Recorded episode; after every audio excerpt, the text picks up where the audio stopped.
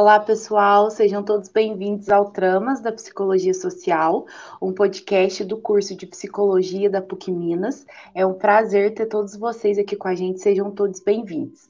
Bom, meu nome é Dayana, sou estudante de Psicologia da PUC Minas Poços de Caldas. Hoje eu e o Otávio, dá um oi, Otávio. Olá, pessoal, sejam todas, todos e todos bem-vindos a mais um episódio do Tramas, é mais um é um prazer imenso estar aqui com vocês.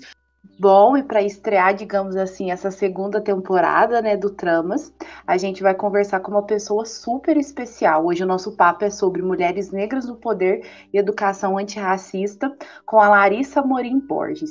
A Larissa é doutora em psicologia pelo FMG ex-subsecretária estadual de Políticas Públicas para as Mulheres no governo do estado de Minas Gerais de 2015 a 2019, atual professora de psicologia na PUC Minas, nos campos de Poços de Caldas e São Gabriel, e conselheira no CRP Minas Gerais. Seja bem-vinda, Larissa.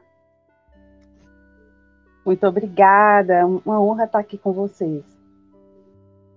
Muito obrigada pela presença, viu? E para começar o nosso bate-papo, eu queria que você falasse um pouquinho sobre o seu tema de doutorado. Então, para quem nos acompanha aí, é, eu sou uma mulher negra, de pele não retinta, meu cabelo é crespo, eu uso dreads finos e com tons de preto e vinho, eu uso óculos com detalhes dourados, Hoje eu estou usando um turbante vermelho e um colar maçai. Eu uso um brinco vermelho do lado esquerdo, é, com motivos africanos, e um brinco de búzios e pérolas do lado direito. Estou é, com uma blusa marrom e atrás de mim tem uma cortina de retalhos feito por umas senhoras é, lá de Goiás. Então, estou muito feliz de estar aqui. É, venho compartilhar com vocês um pouquinho, né, sobre essa nossa reflexão sobre educação antirracista e também sobre a ocupação das mulheres negras no poder. E é esse o tema da minha pesquisa de doutorado que eu acabei de defender. É, essa pesquisa foi feita com muito amor e muita dedicação, orientada pela professora Cláudia Maiorga, e com a colaboração de mulheres de mais de 18 países. Nós desenvolvemos aí nesse processo de pesquisa, né, mulheres é, da minha rede, mulheres de outras redes que foram se aproximando para que a gente pudesse pensar juntas sobre essas relações de poder.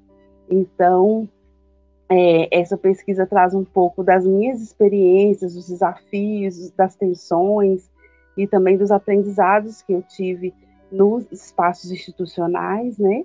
E também traz um panorama sobre é, a presença de mulheres negras em espaços de poder em diferentes países da América Latina e também traz uma, uma, uma reflexão, né, construída coletivamente com essas mulheres sobre é, a, sonhos, perspectivas políticas, desafios da ocupação desses espaços.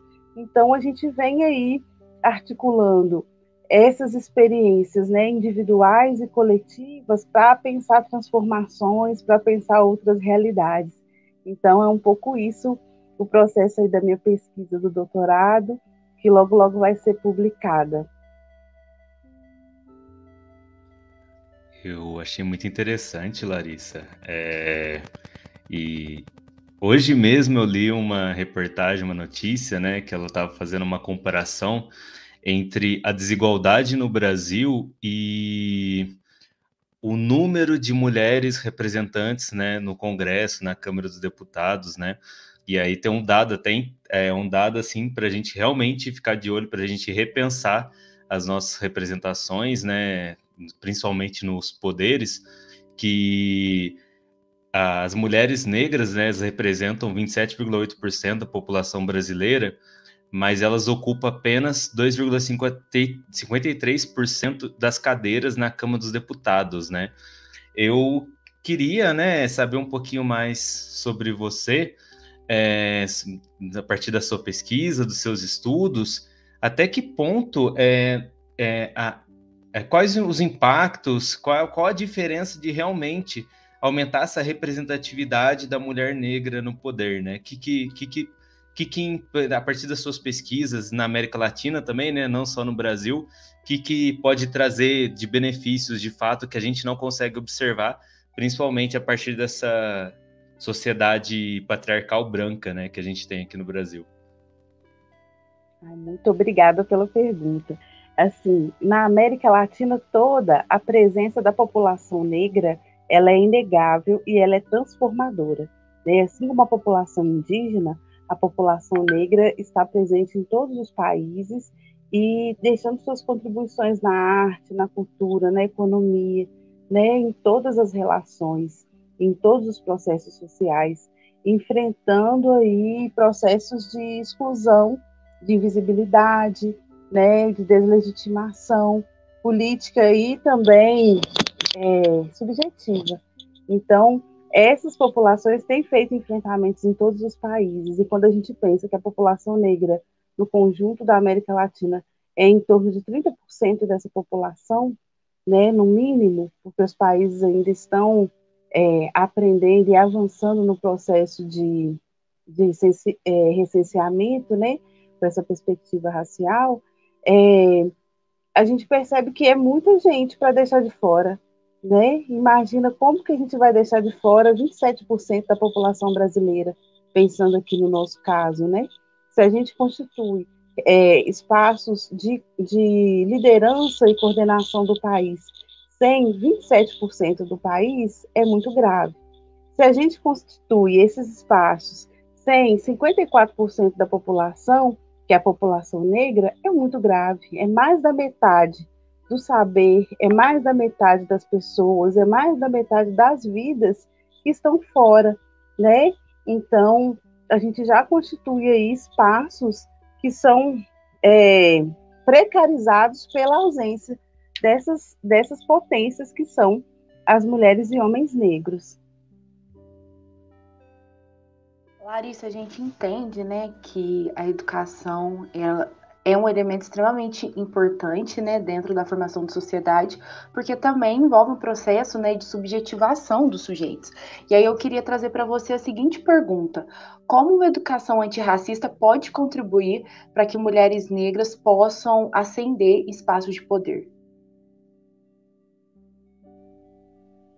Então, é, muito obrigada pela pergunta, Dayana. Essa, esse pensar né, sobre a ocupação dos espaços de poder, ele precisa ser uma possibilidade real para todas as pessoas desde a infância, né, desde a primeira infância. Quando as crianças começam a pensar o que, que você vai querer ser, o que, que você pode ser quando você crescer, né, a ocupação desses espaços precisa estar entre as possibilidades acessíveis, né? Então, assim como as crianças fazem de conta, né, imaginam, né, diversas, diversas coisas, essa, esse imaginar sobre os lugares possíveis, ele é muito importante, muito necessário. Então, uma educação antirracista contribui tanto para que as crianças e as pessoas negras, quanto para as crianças e as pessoas brancas é, é, possam compreender né, e aceitar, entender a possibilidade né, da ocupação de todos os espaços pelas pessoas negras. Quando a gente tem uma educação racista, a gente cresce, cresce acreditando que as pessoas negras só podem trabalhar na faxina, que as pessoas negras são boas para o futebol e somente, né? Então, isso limita não só toda a sociedade, isso limita todas as profissões, toda a ciência, né?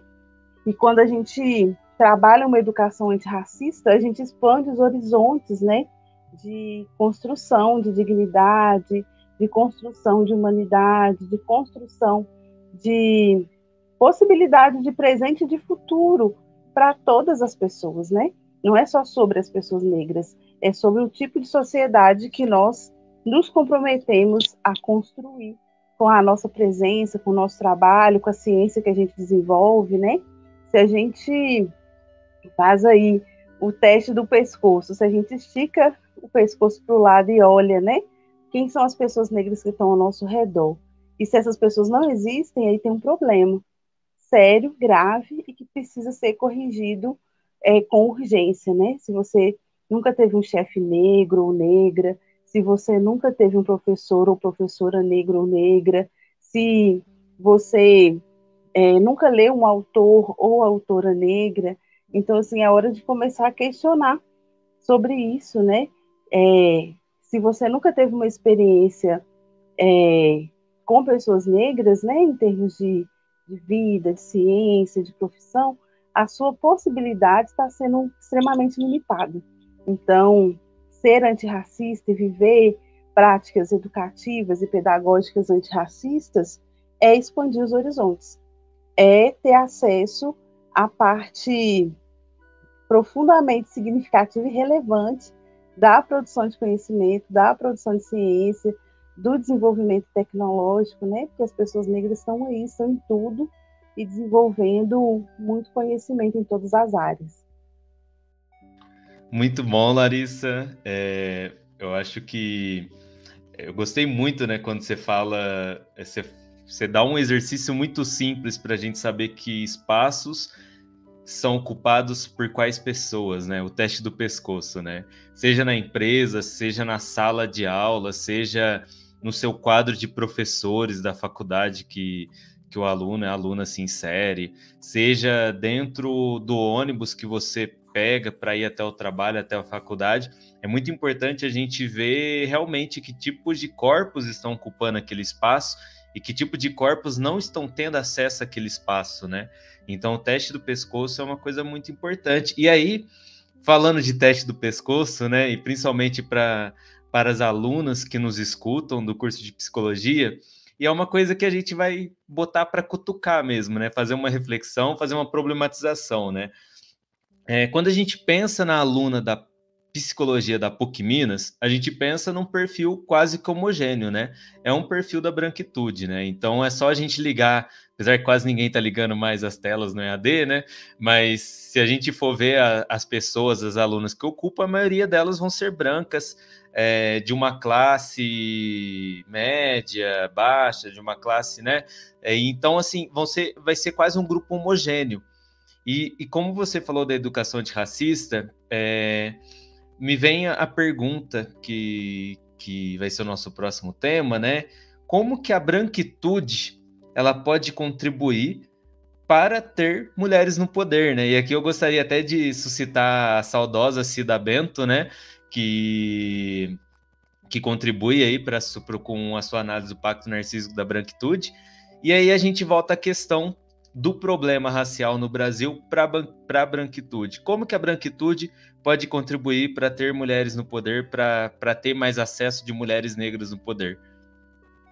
muitas questões importantes, né? Estava aqui lembrando de uma reunião que eu tive recentemente com a professora Silvia é que, como muitas intelectuais negras que nós temos, né, registradas na história, como a é, Benilda Brito, é, Lélia Gonzalez, é, Conceição Evaristo, que teve na PUC recentemente. Né? A gente tem aí muitas mulheres, né? Carla Cotirene, Jamila Ribeiro, né? A gente tem muitas mulheres negras produzindo em todas as áreas do conhecimento, né?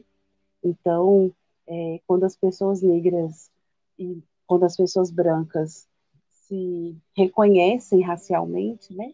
É, a gente está iniciando esse caminho de enfrentamento ao racismo e de desconstrução né, das relações de opressão. Então, primeiro passo para as pessoas brancas que querem se reconhecer, vai estudar, vai ler as autoras negras, né, vai entender um pouquinho sobre a branquitude, né, vai ler o que as mulheres negras já produziram, né, vá, vá se informar, né, tem é, o enfrentamento ao racismo, ele passa por pelo menos duas dimensões. Uma dimensão que é do racional, né, da objetividade, das informações, é, do, da produção científica, né? E a gente tem uma vasta produção científica sobre as relações raciais, sobre a branquitude, sobre o enfrentamento ao racismo. E uma outra dimensão que ela é afetiva, né? Que tem a ver com as relações, com as emoções, com os sentimentos, com as percepções, é com o contato entre seres humanos, né? Então a gente pode aí fazer esse enfrentamento, esse trabalho em pelo menos nessas duas frentes, né? Vai estudar, vai viver, vá, vá colocar, é, vá, vá desafiar o seu cérebro, a sua mente, seu corpo a viver outras relações descolonizadas, né? A viver outras relações antirracistas, vai se repensar, né? Então, as pessoas brancas têm um papel muito importante na desconstrução do racismo, porque são essas pessoas, né, que são herdeiras de toda todos os, os, benefícios que perversamente o racismo gera, né? Então, é, são lugares de privilégio que precisam ser repensados, revistos, e antes disso, que precisam ser reconhecidos para que então possam ser desconstruídos, né? Então, pessoas brancas têm muito a fazer em relação ao combate ao racismo. Primeiro, se informar, segundo, se rever, né? Se re refletir sobre o seu posicionamento, sobre suas práticas, né? no âmbito pessoal, profissional, acadêmico, e também é, desenvolver práticas, né, ação, ações reais, ir para a prática, ir para a ação, né, assim, e essa ação vai desde é, conversar com pessoas brancas que estão reproduzindo racismo, a organizar processos de financiamento de ações afirmativas, a produzir conhecimento também, a fazer enfrentamento, né, quando a gente vê situações de violência policial ou de violência racista no âmbito das instituições, é de se posicionar, né? Então, assim, há muito o que fazer, né? E às vezes as pessoas confundem, né? Falando assim, ah, eu não posso, é, eu sou branca, eu queria ajudar, mas esse não é meu lugar de fala. Então, assim, é, quem fala isso não entendeu o que, que é o lugar de fala. Então, assim, a gente precisa voltar na Djamila e entender que a possibilidade, né, das pessoas brancas se implicarem nessa luta, ela existe, ela é real, mas ela não substitui é, a presença, a potência e a, e a autonomia das pessoas negras nesses processos, né? Então, é, nós, negros e brancos, somos complementares nessa luta, né? Um não vai substituir o outro, a presença de um não vai invalidar a presença do outro. Pelo contrário, né? É, reunindo esforços que nós podemos construir uma sociedade é, sem racismo.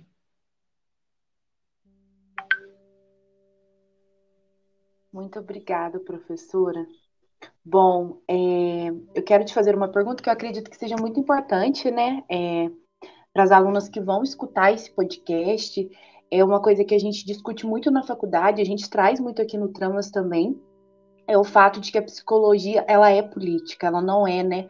um fazer neutro, uma ciência neutra. E aqui a gente não fala é, de política no sentido partidário, mas no sentido de uma posição ética mesmo, né? De uma posição política e ética diante da vida. Então, assim, a psicologia, né, como uma ciência que historicamente excluiu né, certos grupos, muitas vezes hegemônica, individualista. Então, acho que a gente precisa trazer né, a discussão para o curso desse posicionamento em relação a, a questões que envolvem as minorias. Então, pensando nisso, pensando também na pergunta que o Otávio fez, né, como se posicionar diante do racismo, eu queria muito que você falasse para a gente algumas referências que você tem de autoras que você considera fundamental, né, para o estudo da questão racial, não só no Brasil, como no mundo também? Olha, eu preciso dizer que as minhas principais referências são as mulheres que caminham comigo. São minhas avós, a minha mãe, as minhas tias, as minhas irmãs, as minhas vizinhas, né, as mulheres da minha comunidade, né, são as mulheres do movimento hip hop, do movimento LGBT. Né, eu aprendo muito com todas elas, elas são as minhas principais referências. Né? Eu acho que a leitura é muito importante, mas a vivência não, não pode ser substituída, né? Então a gente precisa ler sim, mas se permitir essa outra leitura, né, assim, que é do contato, que é do convívio, que é desse permitir ser tocado e tocar, né? Então, a gente precisa estar próximo, mesmo que seja em ambientes virtuais, né, dos movimentos sociais, dos movimentos culturais. E é, eu acho que nesse momento eu gostaria de sugerir a leitura, né, de Carla Cotirene, que trabalha a questão da interseccionalidade, uma amiga querida que está fazendo um trabalho muito incrível, né, em Brasil afora. É, também gostaria de sugerir a leitura de Joana Monagreda, que também é uma amiga muito querida, que vem discutindo essa, ela é venezuelana, né, e está discutindo as relações raciais também é, no âmbito institucional e na América Latina. E também gostaria de convidar para ler e ouvir Juliana Tolentino, que é uma companheira também muito importante né, do movimento LGBT, que traz aí para a gente, é, através da poesia e também da produção científica, né, construções muito incríveis, né, que nos ajuda a deslocar a, o nosso pensamento e também ajuda é, a construir outras perspectivas, né, de, de, sentir, de pensar e de agir no mundo. Assim, acho que essas três referências aí dão pano para manga. são muito incríveis, né, e são acessíveis, né, e estão aí com produções é, maravilhosas. Ah, deixa eu dar uma outra, uma outra sugestão. É, daqui a alguns dias a gente vai lançar a minha, o meu livro da, do, da pesquisa do mestrado. A gente vai lançar primeiro do mestrado e depois o do doutorado. Então, se alguém quiser, logo, logo vai estar disponível aí. Né? Também discutindo essa coisa do poder, mas a partir dessa, dessa presença das mulheres negras jovens da periferia no hip hop do funk. Então, assim, da gente pensar também que é, o lugar de poder, né? Ele é o lugar institucional, né? Formal, mas ele também é o nosso corpo, ele também é a nossa família, ele também é a, a, a, são as redes sociais, né? Há vários lugares onde o exercício do poder é, é preciso e é possível e que pode ser uma potência de vida e não de violência e de morte, né? Então a gente pode aí aproveitar esses encontros, a arte, a cultura, para se empoderar, né, em, toda, em todos os âmbitos. Nossa, Larissa, foi perfeita a sua fala, foi muito bom mesmo o bate-papo. É, a gente falou de, da pesquisa, a gente falou da questão da educação antirracista, da, da necessidade da psicologia política a partir de uma psicologia antirracista também, que não se isenta dos problemas é, étnico-raciais do Brasil. Foi muito bom o bate-papo.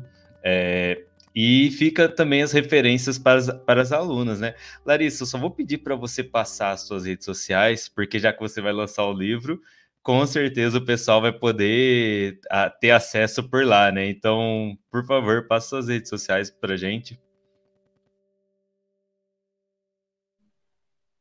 Então, no Instagram é meu nome completo, Larissa Amorim Borges.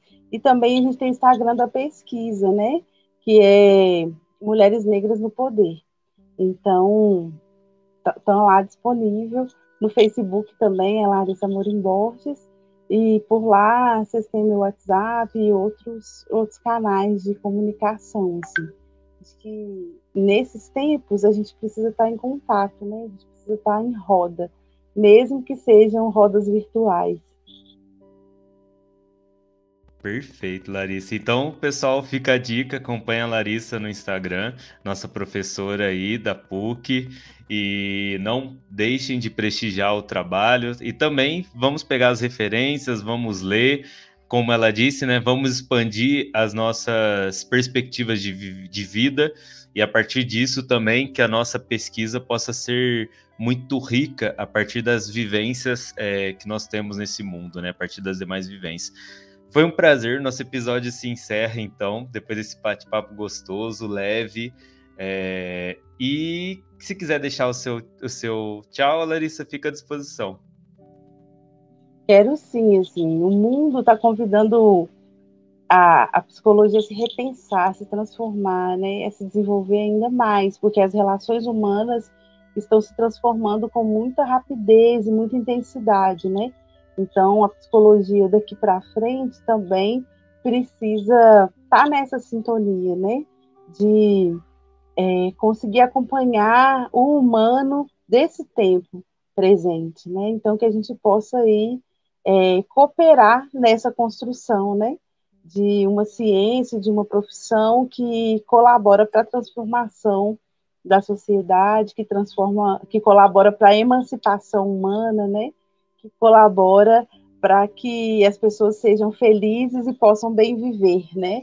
Então tá todo mundo convocado aí para esse trabalho, né? O enfrentamento ao racismo, a, o enfrentamento ao machismo, a LGBTfobia, é compromisso nosso, né? É, enquanto ciência, enquanto profissão e também enquanto cidadãs e cidadãos, né? Então é isso, muito obrigada. A gente segue em diálogo. Dai, também, se quiser deixar despedida para o pessoal, fica à vontade.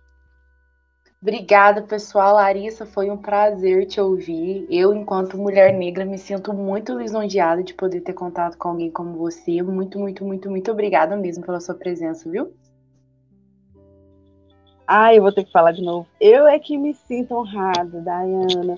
Eu acho que quando a gente pode se encontrar, né, mulheres negras se encontrando nesse caminho da formação em psicologia, da produção acadêmica e científica, da produção também é, é, artística, né? Porque fazer um podcast não é só uma produção intelectual, né?